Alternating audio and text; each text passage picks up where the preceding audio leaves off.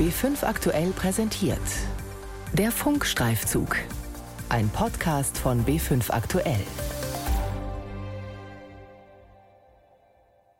Wer ins Krankenhaus muss, hat erstmal andere Probleme als die Qualität des Essens.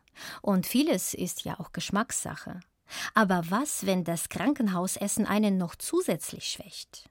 So erlebte es Marianne Schnitzer, die zwar ihre Fructoseintoleranz bei einem Klinikaufenthalt angab, tagelang aber falsches Essen bekam und hungerte. Weil sie sich mit ihrem Problem an den BR gewandt hat, begann ich mich mit dem Thema Essen im Krankenhaus zu beschäftigen. Ich bin Julia Smilger und bearbeite als BR-Reporterin soziale und gesundheitspolitische Themen. Meine Recherche zeigt, Krankenhausessen hat leider oft zu Recht einen schlechten Ruf. Dabei ging es auch anders. Billig und kaum Vitamine. Ist Krankenhausessen ungesund? Von Julia Smilga. Im Jahr 2016 mit 31 erhält Christine Schitz die Diagnose Hautkrebs. Mehrere Krankenhausaufenthalte mit Operationen und Chemotherapien folgen. Eine Leidensgeschichte, in der auch das Essen eine Rolle spielt. Denn die Verpflegung findet die Nürnbergerin schon im ersten Krankenhaus mangelhaft. Christine Schitz erinnert sich, zum Frühstück und Abendessen gab es Brot mit wahlweise Käse und Wurst, dazu manchmal ein Joghurt. Frisches Obst oder Gemüse, Fehlanzeige. Ich fand das auch persönlich damals schon sehr anstrengend, jeden Tag so viel Vollkornbrot oder Brot allgemein zu mir zu nehmen. Zum Mittag, man konnte aussuchen zwischen vegetarisch, dann einer leicht verdaulichen Kost und etwas Herzhaftes. Ich habe dann äh, vegetarisch oder leichte Kost beim ersten Mal angekreuzt und war natürlich auch nicht so begeistert davon, dass das ganze Essen eher verkocht geschmeckt hat. Also man kann das auch ohne Gebiss essen. Also an einigen Tagen war das fad und hat nach gar nichts geschmeckt oder es war übersalzen. Also da waren einfach zu viele Geschmacksverstärker drin, so in etwa war das. Nach der Chemotherapie entwickelt sich bei Christine Colitis, eine Schleimhautentzündung im Dickdarm, die zu schweren Durchfällen führt. Christine wird in ein anderes Krankenhaus verlegt, auf eine spezialisierte gastroenterologische Station. Ich habe sehr starke Schmerzen gehabt, Krämpfe. Das führte tatsächlich dann dazu, dass ich nicht in der Lage war, aufzustehen, zu laufen. Verbrachte 22 bis 28 Mal am Tag auf der Toilette meine Zeit und das Essen hat sich absolut nicht geändert. Da wurde auf das Essen diesbezüglich nicht einmal eingegangen. Ich musste hierzu erstmal selbst nachfragen. Ich habe bewusst nach einem Ernährungsberater gefragt und daraufhin hat man mir gesagt, bei Colitis kann man nichts machen. Es ist egal, was man isst. Es kommt raus. Christine informiert sich im Internet, stellt ihre Ernährung um auf vegane Kost. Ihre Schwester kocht für sie jeden Tag frisch und bringt das Essen ins Krankenhaus. Das habe ihr neben all den medizinischen Maßnahmen bestimmt geholfen, den Krebs zu besiegen, glaubt Christine. Seit 2018 gilt sie als geheilt. Vier Krankenhäuser hat sie von innen gesehen. Ihr Fazit zur Verpflegung? Mit wirklich gesunder Kost hat das dann wenig zu tun, weil die Vitamine auch nicht vorhanden sind. Also vor allem bei Patienten mit chronischen Erkrankungen, die auch auf eine spezielle Ernährung achten müssen, auf eine viel gesündere Ernährung als ohnehin. Es ist tatsächlich nicht ausreichend, was da gemacht wird. Die Erfahrungen von Christine Schitz decken sich mit Stichproben des ARD-Mittagsmagazins aus dem Januar 2020. Die Journalisten haben Essensproben aus einem Berliner Krankenhaus im Labor untersucht. Das Ergebnis: Vitamine und andere Nährstoffe waren nicht ausreichend vorhanden. Der Salzgehalt war viel zu hoch. Ein Einzelfall? Eher nicht. Experten bestätigen, in vielen Krankenhäusern krankt es am Essen. Dabei kann nährstoffreiches Essen im Krankenhaus die Genesung unterstützen. Das belegt die 2019 erschienene Effort-Studie aus der Schweiz. An der repräsentativen Studie zum Thema Essen und Genesung nahmen 2000 Patienten teil, bei denen ein Risiko für eine Mangelernährung bestand. Sie wurden in zwei Gruppen eingeteilt. Eine Gruppe bekam das übliche Krankenhausessen, die andere spezielle kalorien- und vitaminreiche Kost. Studienfazit: In der zweiten, besser ernährten Gruppe gab es 15 Prozent weniger Komplikationen und 27 Prozent weniger Todesfälle. Sind diese Erkenntnisse in den deutschen Krankenhäusern bekannt? Professor Hans Hauner, Inhaber des Lehrstuhls für Ernährungsmedizin an der TU München. Ernährungstherapie findet in Deutschland bisher fast nicht statt. Sie wird zwar in Leitlinien gefordert, aber in der Praxis ist das immer noch nicht angekommen. 2019 verfasste Hans Hauner zusammen mit seinen Kollegen den sogenannten Leitfaden für Ernährungstherapien in Klinik und Praxis. Darin wird genau aufgezeigt, welche Krankheiten welche Ernährung bedürfen und ausdrücklich darauf hingewiesen, dass vollwertige Ernährung ein Teil des Heilungsprozesses ist. So die Theorie. Und die Praxis? Die Empfehlungen, die wir geben für die Ernährungstherapie in Krankenhäusern, wird de facto nicht erfüllt, weil dort Ernährung eher als Kostenfaktor gesehen wird und es darf nicht viel kosten. Wir wissen, dass Krankenhäuser pro Kopf und Tag vielleicht vier bis fünf Euro ausgeben für die gesamte Ernährung eines Patienten. Damit eine gesunde Ernährung komplett anzubieten, ist natürlich unmöglich. Die Zahlen, die Hans Hauner nennt, stammen aus einer Studie zur Patientenverpflegung des Deutschen Krankenhausinstituts 2019. Die Studiendaten bestätigen, die Verpflegung steht in deutschen Kliniken weit unten auf der Prioritätenliste. Die Gesamtausgaben für die tägliche Patientenverpflegung, die unter anderem auch Personalkosten beinhalten, sind von knapp 13 Euro im Jahr 2005 auf etwas über 14 Euro im Jahr 2018 nur minimal gestiegen. Im gleichen Zeitraum sind aber Lebensmittel deutlich teurer geworden. Rechnet man die Inflation ein, dann haben die Kliniken für das Patientenessen inzwischen sogar 9 Prozent weniger zur Verfügung. Auch der Ernährungsprofessor Hans Hauner räumt ein, dass er nicht einmal in seinem eigenen Krankenhaus, dem Klinikum rechts der ISA in München, alle gewünschten Verpflegungsstandards durchsetzen kann. Es ist schwierig. Wir haben einen Verpflegungs- und Diätkatalog erstellt und der wird dort allen Abteilungen angeboten. Es ist schwierig deshalb, weil natürlich auch hier der Kostendruck groß ist und wir wissen, dass nur ein kleiner Teil der Patienten auch eine Ernährungsunterstützung erhält. Wie sieht die Verpflegungssituation in den bayerischen Krankenhäusern aus? Wie viele haben eine eigene Küche?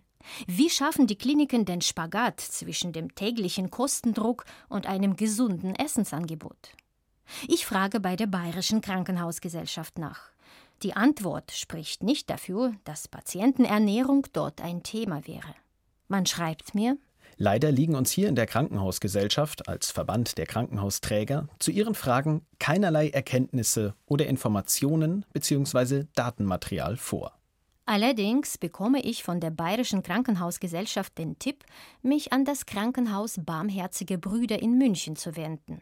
Dort nehme man das Thema gesundes Essen besonders wichtig.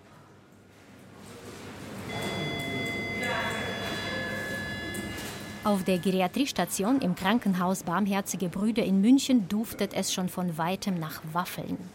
Es ist ein Donnerstag, der wöchentliche Kraftikustag. Da werden hochkalorische Süßspeisen direkt auf der Station gebacken und an die Patienten verteilt, die das Risiko einer Mangelernährung haben. Heute werden es etwa 50 Waffeln sein, die von den Diätassistentinnen Maya Bernadette und Nicole Steininger in der kleinen Stationsküche gebacken werden. Eine Waffel hat exakt 280 Kalorien, sagen sie, mehr sogar als ein Big Mac, ist aber auf jeden Fall gesünder. Stationsoberärztin Stefanie Martin verteilt die Waffeln persönlich auf den Stationen und sie verrät, dass die Waffeln spezielle Zutaten enthalten. Der Witz ist, dass es immer aus diesen hochkalorischen Trinknahrungen gemacht ist. Also das ist sehr eiweißreich und in wenig Menge viel Energie und das wird statt, was nimmt ihr das? Statt, statt der Milch. Milch genau. Und dann hat man halt einfach in wenig Menge viel Eiweiß dann drinnen und kann halt so dem Patienten einmal eine gute Zwischenmahlzeit geben. Das Projekt Kraftikus gibt es im Krankenhaus Barmherzige Brüder seit Januar 2021. Ins Leben gerufen hat es Monika Bischof, Leiterin des Zentrums für Ernährungsmedizin und Prävention an dem Krankenhaus. Die Ernährungsmedizin spielt in unserem Haus eine ganz große Rolle. Wir sind eine Lehrklinik für Ernährungsmedizin, mittlerweile schon über 20 Jahre. Wir sind zertifiziert im Bereich Ernährungsmedizin und wir kümmern uns natürlich nach ganz starken Qualitätskriterien, dass die Ernährung im Haus eine große Rolle spielt. Das heißt, wir müssen gewisse Kostformen anbieten. Wir müssen schauen, ist genügend Protein in der Nahrung enthalten, ist wenig Salz drin, sind die guten Fette enthalten und so weiter. Alle Patienten im Krankenhaus müssen bei der Aufnahme durch ein Mangelernährungsscreening durch. Bei Problemen gibt es sofort eine Ernährungsberatung, kostenlos. Im engen Kontakt mit der eigenen Krankenhausküche kontrolliert das Ernährungszentrum auch die Esspläne. Ich weiß nicht, ob es bei uns besonders gut schmeckt, ob unser Essen besser ist, aber ich denke, man spürt den Geist, der dahinter steckt, dass wir uns besonders um unsere Patienten kümmern. Der Verwaltungsdirektor des Krankenhauses Barmherzige Brüder in München, Michael Pflaum, sagt, in seinem Haus belaufen sich die Gesamtverpflegungskosten pro Patient und Tag auf 15 Euro. Das ist nur ein Euro mehr, als die deutschen Krankenhäuser laut der Studie des Deutschen Krankenhausinstituts im Durchschnitt ausgeben. Wie schafft das Krankenhaus trotzdem, die Anforderungen der Ernährungsmediziner umzusetzen? Wir sind ja mehrere Krankenhäuser im Verbund und wir haben es geschafft, dass an jedem Tag in jedem Haus das Gleiche gekocht wird. Und damit haben wir natürlich eine viel größere Menge, die wir dann von einem Produkt bestellen bei einem Hersteller. Oder wir verhandeln ganz einfach Produktabnahmemengen. Und das ist in der Logistik natürlich dann schon ein großer Vorteil. Im Krankenhaus gibt es drei Kostformen. Hausmannskost, vegetarisches Essen oder Vitalkost, die nach den Regeln der Deutschen Ernährungsgesellschaft gekocht wird, salzarm mit gesunden Fetten und überwiegend regionalen Produkten. Die eigene Küche im Haus will Michael Pflaum nicht missen. Also wir haben das auch schon mal probiert, vor langer Zeit mit einem Caterer zusammenzuarbeiten und das ist wirklich schlecht gelaufen. Hatten wir schlechte Erfahrungen gemacht. Ja, die Zufriedenheit der Patienten konnte überhaupt nicht erreicht werden und der externe Dienstleister, der konnte die Qualität überhaupt nicht erreichen, was wir in der eigenen Küche produzieren können.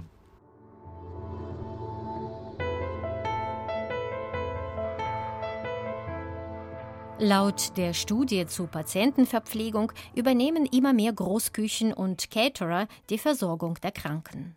Während 2005 etwa 80 Prozent der Krankenhausküchen in Eigenregie betrieben wurden, sind es heute nur noch 65. Das Essen, das Caterer liefern, muss nicht schlechter sein. Aber der Kostendruck wird weitergegeben und das hat nach Einschätzung des Ernährungsprofessors Hans Hauner Folgen. Es wird dann ausgeschrieben und der billigste Caterer, der sich bewirbt, erhält dann meist den Auftrag, die Ernährung sicherzustellen. Es wird leider dann selten überprüft, wie gut das ist.